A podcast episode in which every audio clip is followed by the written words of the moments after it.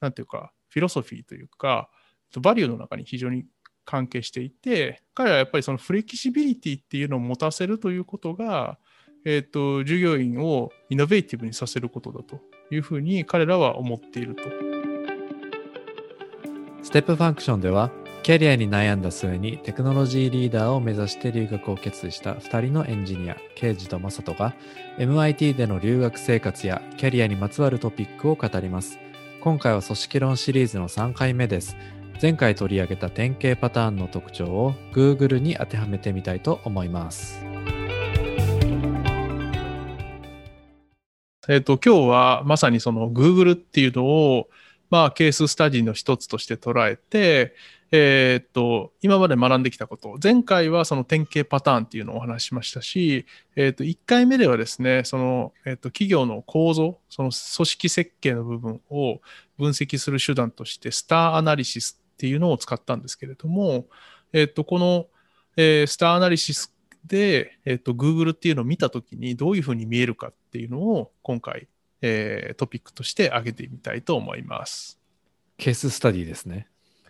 そうですね。まあ実際、あの、授業ではけあの Google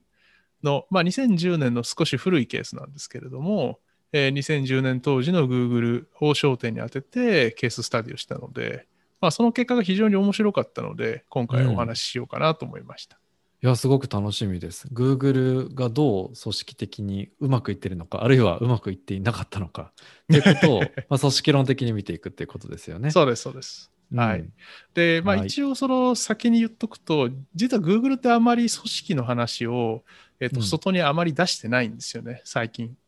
うん。組織構造で、ケースが出た、このケース自身で取り扱うのは2010年で、2010年当時のその古い、えっと、ウェブ、ウェブにはですね、ちょっとアーカイブで見ると、一応 Google の組織構造みたいなのはちらっとの、あの、アーカイブにはあるので、それをベースに話すような形です。うん、2010年っていうと、スマートフォンがまだそんなに普及してなかった時だっけ ?iPhone で言うと、3GS とかが出始めたとか、それぐらいの時かな。おお、そうかね、確かに。まあでもみんな持ち始めたぐらいかな、大体の人が。そうだね、持ち始めたぐらいかな、うん、確かに。うん、うん。はい。なので、その意味だと、まだまだ Google はやっぱり、サーチエンジンとか、えー、にかなり注力していた頃だと思ってください。うん。はい。で、一応ちょっと、まあ、Google のそのケースの話に入る前に、で、じゃあ Google って何やねんというのを少しだけ、えー、お、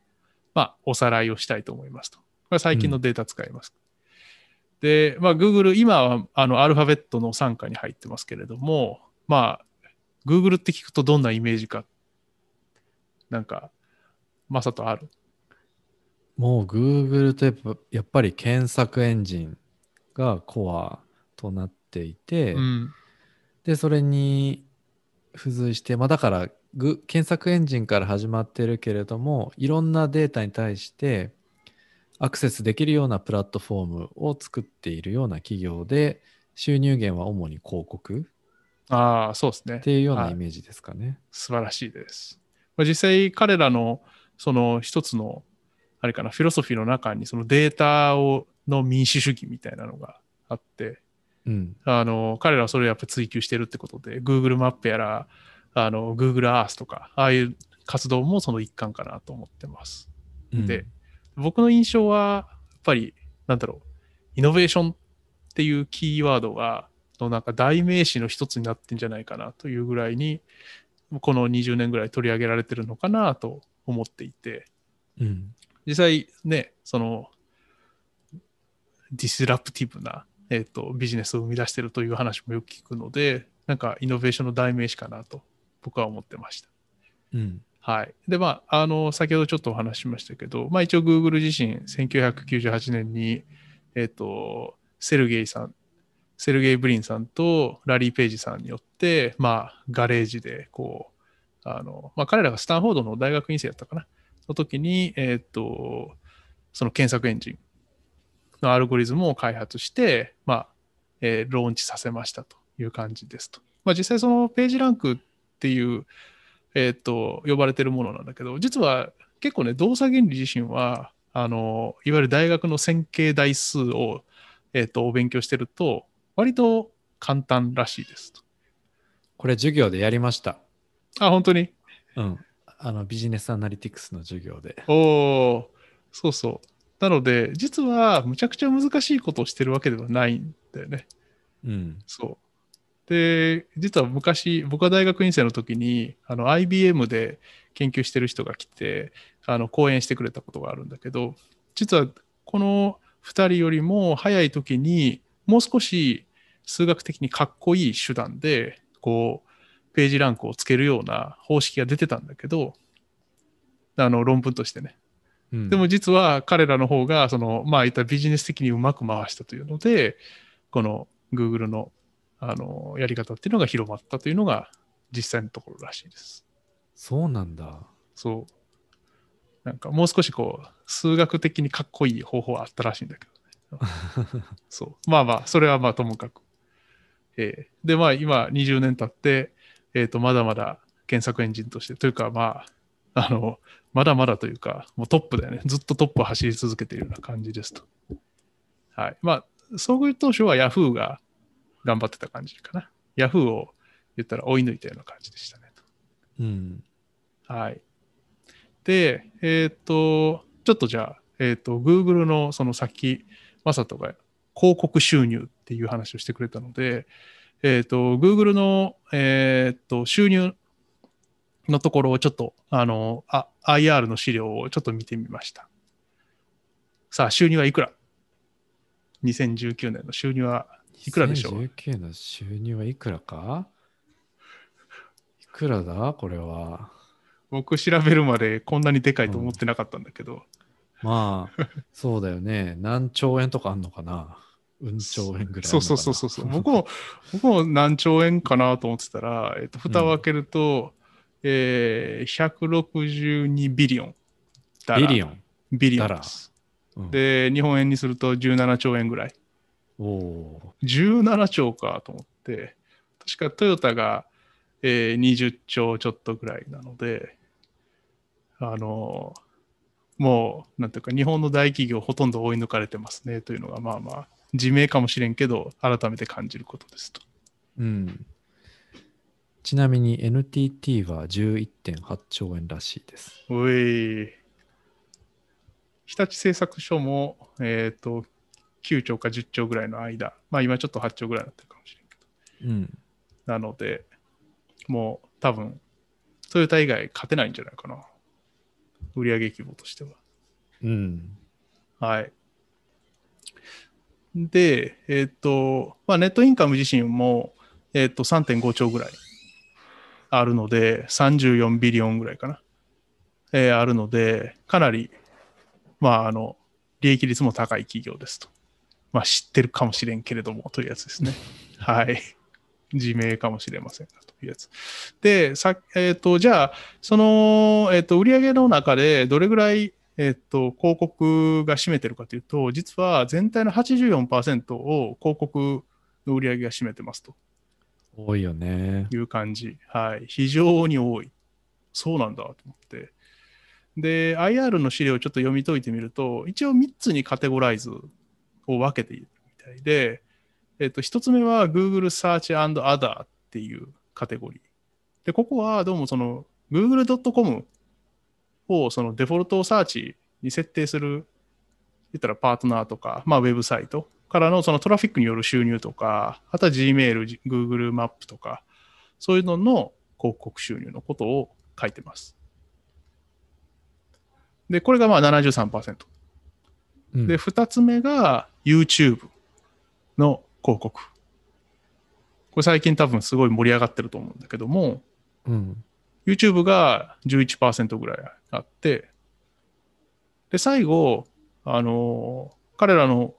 ドキュメントだと Google ネットワークメンバーズプロパティっていうふうな言い方をしてるんだけど、これはそのアドセンスとかいうキーワード。これはそのバナーの広告とか、なんか、えー、っと、なんかそういうものをこうクリックしたときに、こうぴょんぴょんとこう飛んでいくようなやつ。そういうプラットフォームってことかな。Yes。そうです。うん。広告をこう。アドの、うん、そうそうそうそう。デジタルアドですね、まさに。っていうのが、まあ16%ぐらい。だからまあほとんどその、なんだろう、Google サーチエンジン、そのデフォルトサーチにした時のトラフィックによる収入とか、なんかそういうものでほとんど得ているという感じだそうです。そうなんだ。はい、じゃあ、だから Google Pixel もデバイスを売っているというよりも、Google サーチをメインとする端末を配布しているような感じなんですかね。そうそうそうそうそうそう。少なくともこの IR の資料からはもう広告がほとんどだからそういうデバイス事業とか、えー、例えばウェイもうそのウェイモとかねああいうものも言ったらこう、ほとんど見えなくなってしまいますね。あそうかこれアルファベットだから全部入ってんだよね。そうです。はい。うん、であの最近流行りのクラウド Google クラウド、もう結局収入の、これ伸びてはきてるものの収入の5%ぐらい。まだ5.5%とか6%とか。そうか。ぐらい。やっぱがぜん広告が強いという感じらしいです。はい。まあ、これが簡単な、えー、Google の現状みたいな感じですね。でこの現状自身は、まあ、その2010年当時、今から10年前だと、当然クラウドとかあんまりビジネスにはなってないんだけれども、まあ、広告収入がでかいっていうのは相変わらずというところが、えー、続いてますというのが、まあ、補足情報です。うん、はい。では、今日の本題に行きましょうと。今日の本題は、そのじゃあ Google の組織構造っていうふうにどうなはどうなってるのかっていうことと、それ自身を、えーと、これまでに学んだフレームワークを通してみるとどういうふうに見えるかっていうのを、えー、ちょっと考えましょうという感じです。うん、で、先んじてその Google の組織構造の前に Google がじゃあどういうふうなストラテジーを抱えてるかというとユーザーファーストでイノベーションを目指すっていうのが彼らが、まあ、ざっくり言うと彼らが目指しているところになりますと。Okay、なので、2010年当時？Yes。まあ今でも実はそうなんだけどね。あのフィロソフィーっていう、うん、フィロソフィーっていう形で、一番最初に実はユーザーファーストっていうの結構書いてあって、なので、あのこの事業で取り扱うイノベーションっていうのと、あの非常にマッチするような感じですね。うん。はい。って感じ。で、じゃあ2010年当時、どういう organization の形になってますかというと、まあ、これはちょっと、あの、ショーノートの方にリンクも貼っておきますが、実は、えっと、 job title とかを、まあ、2010年当時のやつ、アーカイブされてまして、えっと、あの、ざっと、こう、Google のマネジメントの人たちの、えー、偉い人たちのあの肩書きがざーっと載ってるページがあるんですけど、これ、 function で分けられてるんですよ。おお。そう。 functional organization ですね、じゃあ。Yes。そうなんですよ。だから、まあ、 engineering のチーム、セールスのチーム、まあ、あとはもちろんリーガルとかファイナンスとかもあるし、あとはプロダクトのマネジメントのチームがありますと。まあ、このプロダクトのマネジメントのチームは、その engineering やらセールスやらをこうつなぐような、えー、と位置づけとして、えー、機能しているという話だったんだけれども。ああ、じゃあそれって functional になるの？えっと、 engineering っていうのが前に出てきてるということは、やはりengineering とセールスっていうのが前に出てきてるということは、やはり functional が強いかなという感じがします、ね。うん、うんうん、というところです。はい。なので、まあ、 organization としては、 functional organization っていう形が、えー、と強いかなと思います。強いと。うん、うん、で、じゃあ、前回、えっ、と、お話ししたその典型パターンで、 functional organization っていうのは、どういう戦略とマッチしますか？というところです。おお、これは覚えてますよ。お素晴らしい。 functional は、あのまあ規模の経済を働かすっていうようなところがあるので、うん、まあ少しその低コスト化とか効率化か、うんうん、そういったものを狙っていくということじゃなかったかな？Yes、素晴らしい、うん、そうです。基本的にはその functional organization だと、あの同じ作業をしている人が同じ department の中に入るので、その中で知識の共有とかが行われますと。またその調達とかは、あの一気にできるので、 economies of scale、規模の経済が働きますというところで、基本的にはローコストとか、そのコンピテンシーを強めるとか、そういう戦略と非常にマッチするという感じになってます。でただ一方で、えー、と弱いところとしては、その functional ごとに分かれてるということで、製品を全体を見てるわけじゃないので、えっ、と、顧客との、なんていうか、マッチングというか、顧客ニーズを吸い上げて、早く顧客ニーズにマッチさせるとか、そういうところがやはり少し弱いというところで、まあ、この授業では、 functional organization っていうのは、そのイノベーションには向かないんじゃないかと。 less innovative っていう言い方をしてますけども、っていう形として位置づいてます。はてはてと。これ、じゃあ、この授業で習ったことをそのまま当てはめると、strategy はイノベーションを目指したいと言ってるんだけど、 organization の形は functional であって、 less innovative だと。じゃあ、これは何があれなのかなと。まあ、授業ではパラドックスっていうふうな言い方をしてたんですけれども、じゃあこれって何か解決する方法、もしくは何か合理的な説明ができるかなというのが、このケーススタディのトピックでした。じゃあ、これをどうやってパラドックスを解消するかというところで、何かアイデアあります？前回の話の中では、マトリックスにするとか、そういう話が出てたよね。それぐらいしかないんじゃないかっていう。Yes. その、うん、だから組織論的に見ると、なんていうかな。例えばそのプロダクト部隊は、プロダクト部隊の中で完結できるように、少し division のような形で切っていくとか、そういうことが挙げられるんですかね、組織論的には。そうですね。だから、あの、実際にその表には functional organization として出てるけど、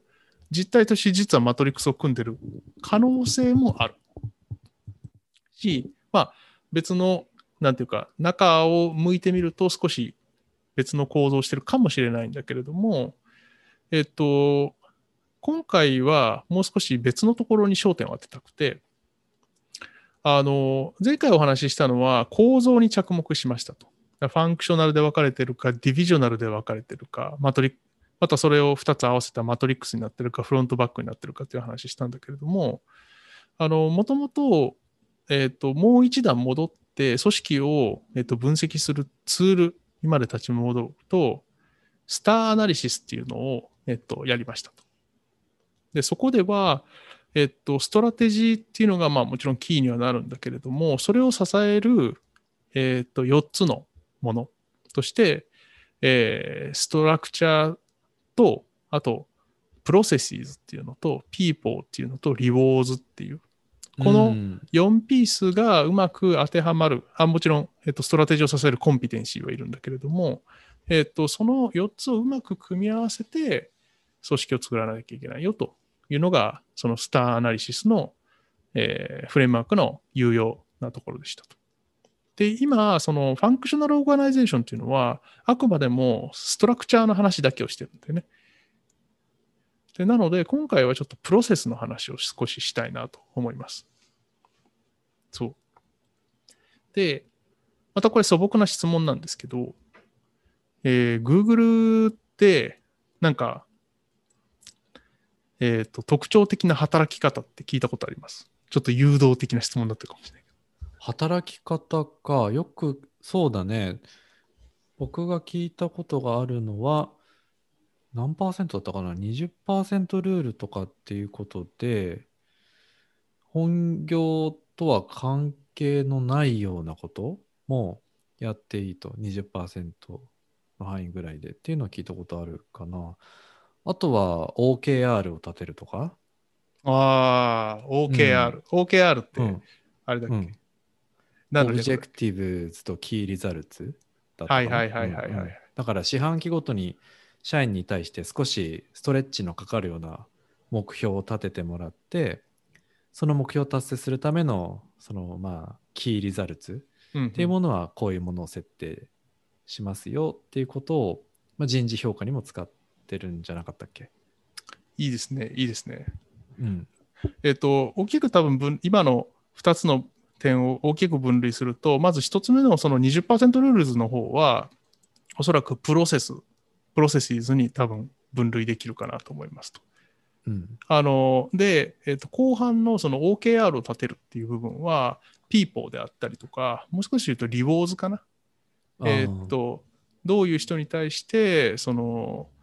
なんだろう、昇進、例えば昇進させるとか、ボーナスをどうやって払うかっていったときに、OKR に準じ準じてるかどうかっていうところに多分評価になるかなと思うので、うん、いいいいですね。それは非常にいい指摘です。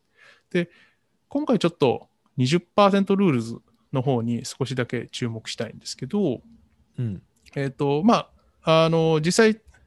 今、もうマサとか言ってくれたように、20% rules っていうのは結局、80%の時間は、えっ、ー、と、各従業員80%の時間は、えっ、ー、と、与えられた、えっ、と、チームで与えられた仕事、チーム内で与えられた仕事をやるんだけれども、残りの20%は、えっ、と、好き勝手にしていい時間ですと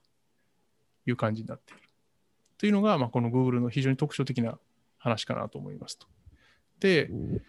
あの、これ自身は、えっと、彼らの、なんていうか、フィロソフィーというか、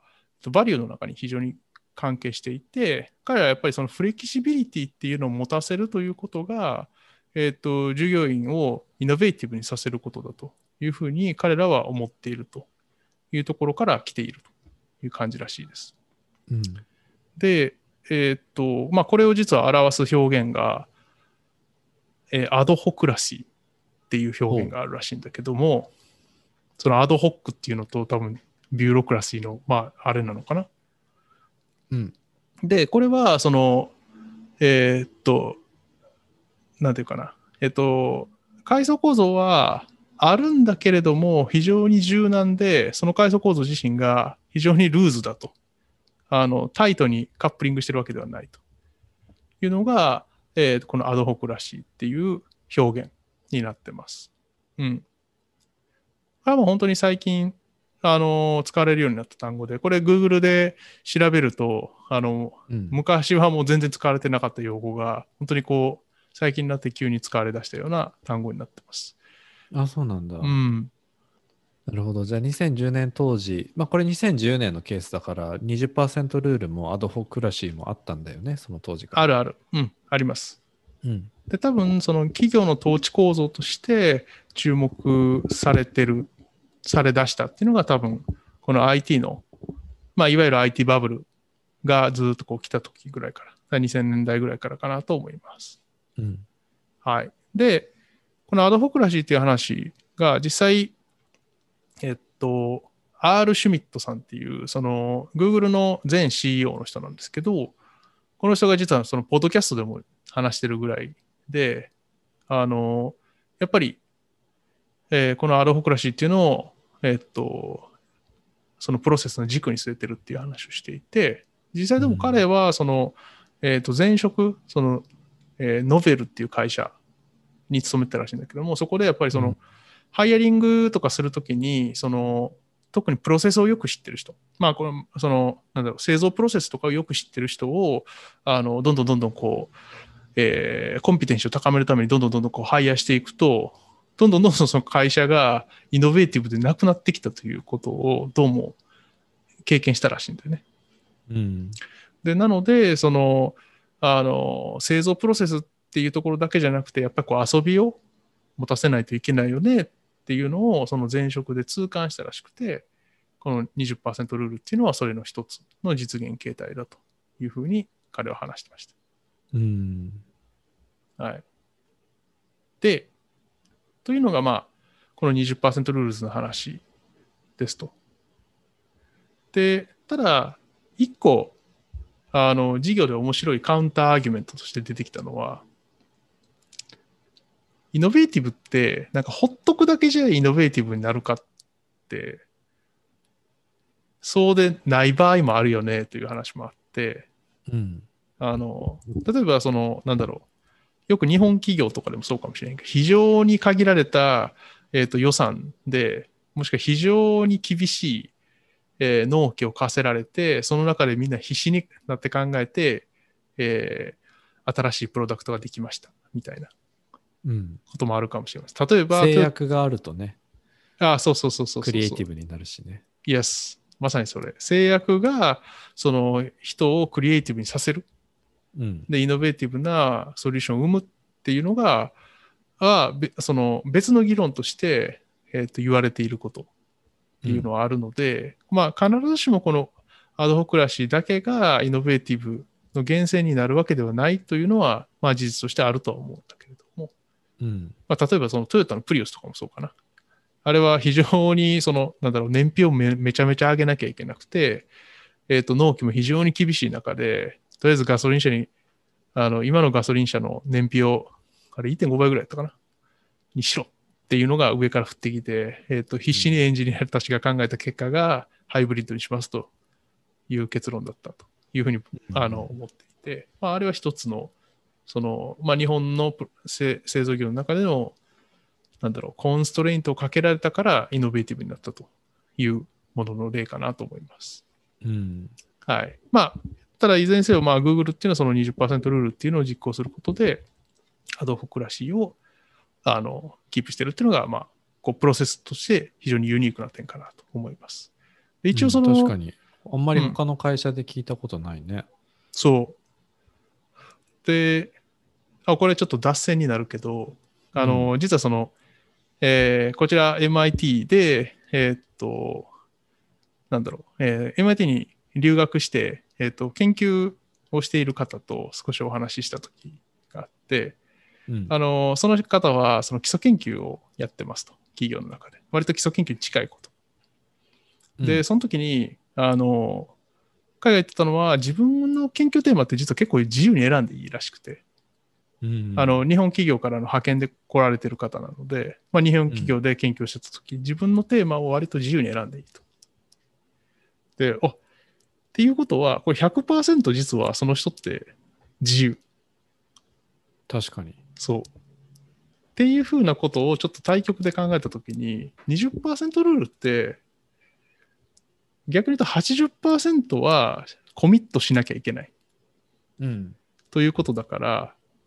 あの、なんだろうね、日本のマネジメントの仕方っていうのは、一体この人はもう100%フリーでいいです。この人は100%チームに貢献しなきゃいけませんみたいな、これ人で分かれてるような気がするんだけど、うん、この Google のやり方っていうのは、人の中で時間をこう分けてるので、あこれはなんか面白いマネジメントの方法だなっていうふうに思いました。日本で別にアドホクラシーを別に導入してないわけではないと思うんだけど、導入の仕方が違うんだなっていうのは、なんか思ったことかな。確かに。やっぱりこれはさ、ジョブ型の働き方なのか、うん、あの、なんだっけ、ジョブ型と普通の働き方ってなんていうのかな。あ、確かに。最近ね、ごめん。最近あ、メンバーシップ型や。メンバーシップ型？うん。メンバーシップ型の働き方とジョブ型の働き方っていうことで、まあ、時間に対する報酬って考えると、なかなかこの80%とか20%のルールを当てはめるのが管理者としては難しいのかなと思ってて、うん、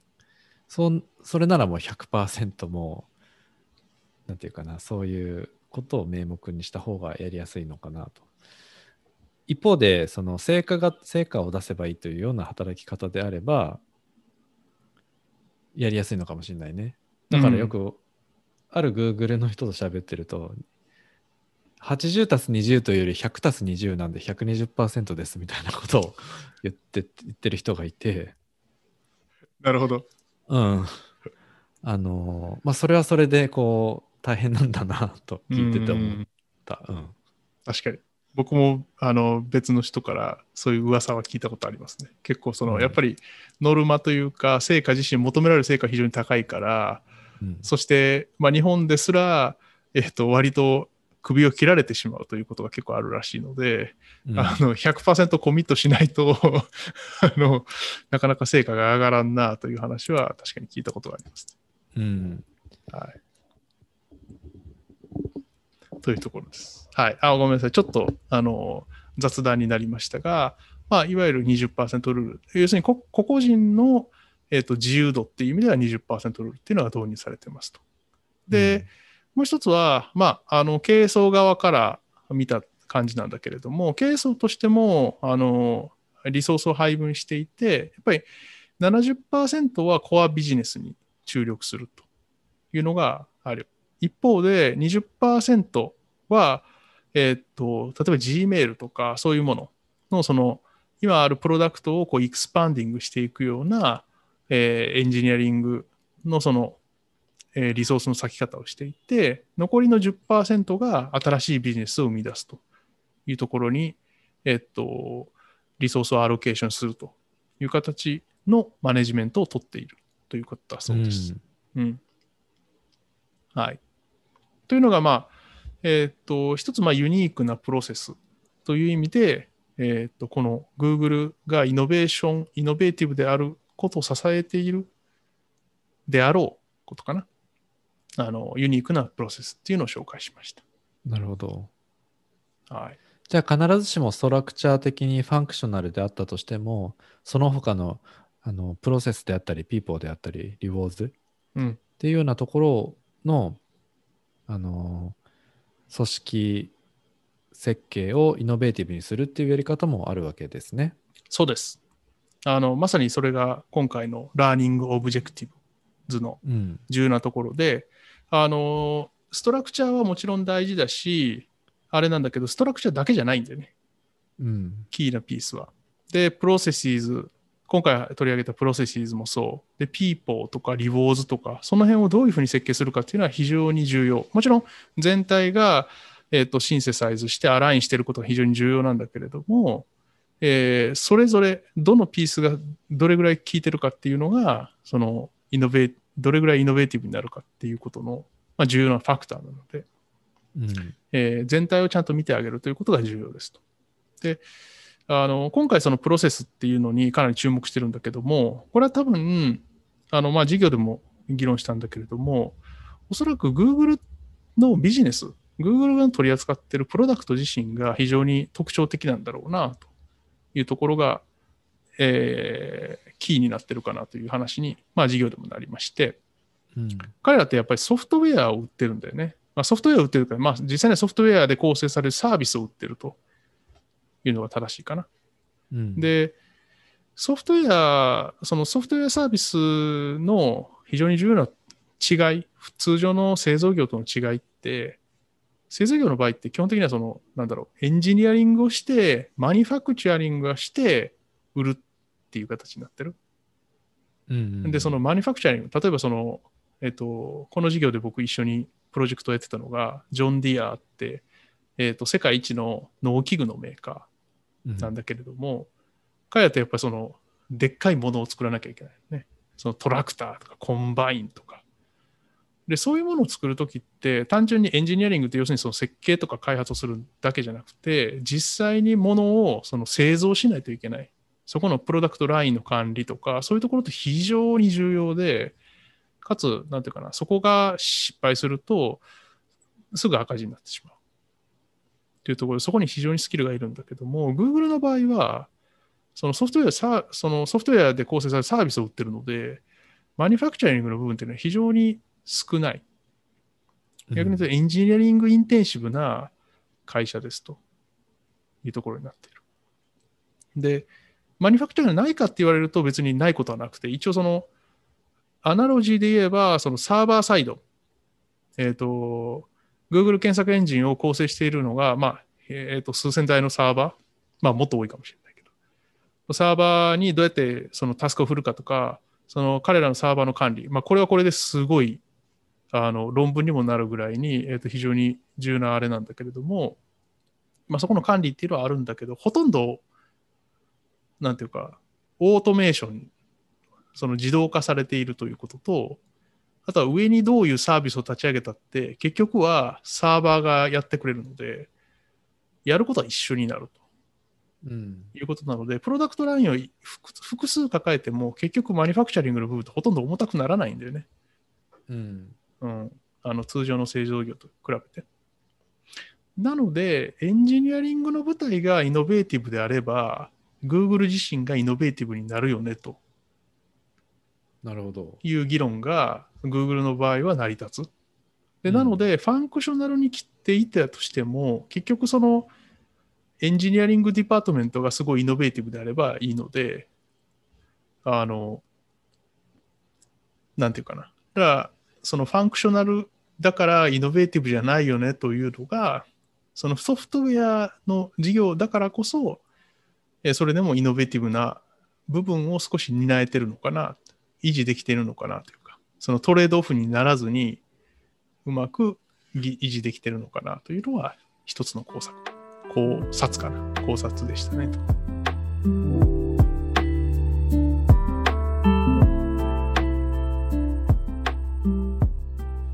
じゃあ、ケイジ君、あの質問なんですけど、はい。今回、その Google を取り上げてくれたので、データを使った組織設計みたいなものの例があれば聞いてみたいんですけど、どうですかね？私のイメージだと、ありとあらゆるデータを Google っていうのはこう集めていて、あらゆる意思決定に対して、それをあのエビデンスにしながら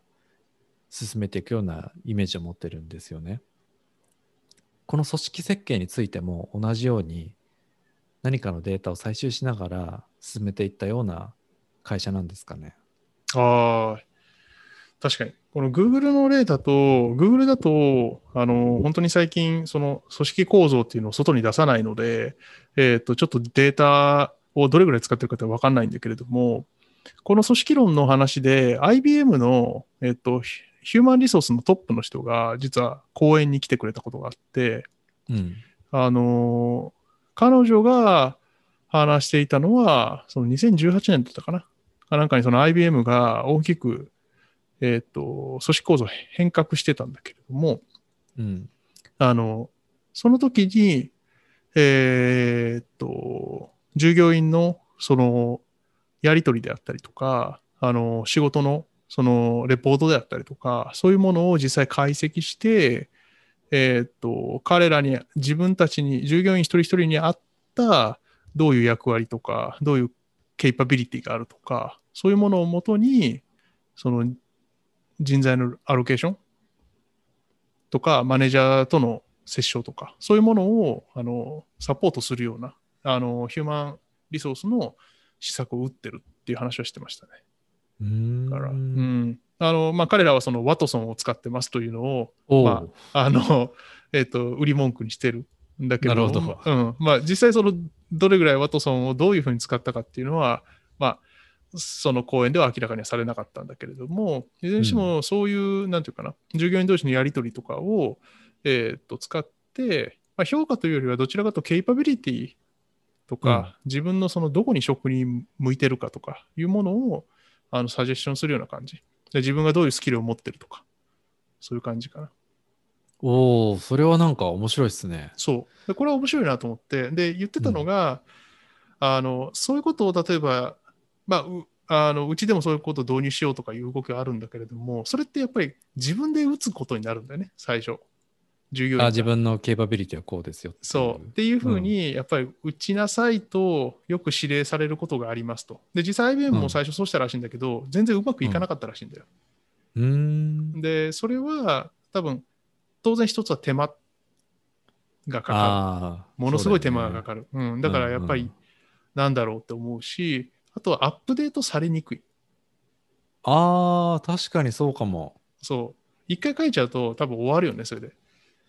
そうだね。それかもう1年に1回絶対やらなきゃいけないとかね。ルールを決めないと。そう。ってなると、やっぱりそれってすごい従業員に対して負荷をかけることになるので、うん、その HR の施策としてあまり良くないということで、データを分析するっていう側に切ったらしいんだよね、舵を。うん。うん。っていう話をしてた。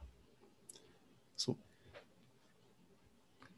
あこれ非常に面白かったなと。まあ、あの、Google の話じゃなくて IBM の話になったんだけれども、まあ、データを活用するっていうのはそういうふうな従業員のスキル、ケイパビリティを測るものに使われてる例っていうのは最近出てきたよっていう感じでしたね。なんかそれはでも本当に知りたいな。自分の能力をね、客観的にデータ上どう見えるかとか、うん。うん、まあそれがね、それそのものが人事評価につなげられると、ちょっときついものがあるかもしれないんだけど、うん。そうでもそうなっていくのかな？うん。なんか、そう。まあ実際90何パーセント、90%以上のかあの率でちゃんとスキルを同定できてたらしいので、あの、うん。その意味では、そういう時代は来てもおかしくないというか、まあ、来つつあるという感じだね。で、ワトソン君優秀ですね。そうそう。らしいですよ。へえー。はい。まあ、その場合は多分評価ではなくて、スキルの同定とかなので、あの評価までは多分組み込んではないと思ったけれども、うん。うん。まあ、マッチングを多分例えばさせたいとか、そういう感じなのね。ケーパビリティ、こういうケーパビリティを持ってる人を欲しい。私はこういうケーパビリティあります。多分そこのマッチングっていう形に多分使っていくと思うんだけど、マネージャーサイドで。うん、うん、なるほど。ありがとうございます。まあ、今日は Google の例を挙げて言ったんだけど、まあ、本当にイノベーティブかそうでないかっていう二軸だけで考えるだけじゃなくて、やっぱり strategy ってもっと多角的に見ていくものだと思うし、うん、まあ、そのその見た結果ね、 star analysis を使いながら、もし structure level ではなかなか align するのが難しい部分があるならで、あるあるなら、プロセスで align させていくとか、あるいはその people、rewards、rewards のところを使って align させていくとか、まあ、そういったことを考えながら組織設計していくっていうことをこう学びました。ありがとうございます。はい、ありがとうございます。今日のトーク内容の show note は、ステップファンクションのウェブページにも記載しています。また、ステップファンクションでは Twitter でも発信しています。ご感想や質問、メッセージは、ハッシュタグ、ステップファンクションをつけてお寄せください。ステップは P を2つ重ねています。それではまたお耳にかかりましょう。ではまた。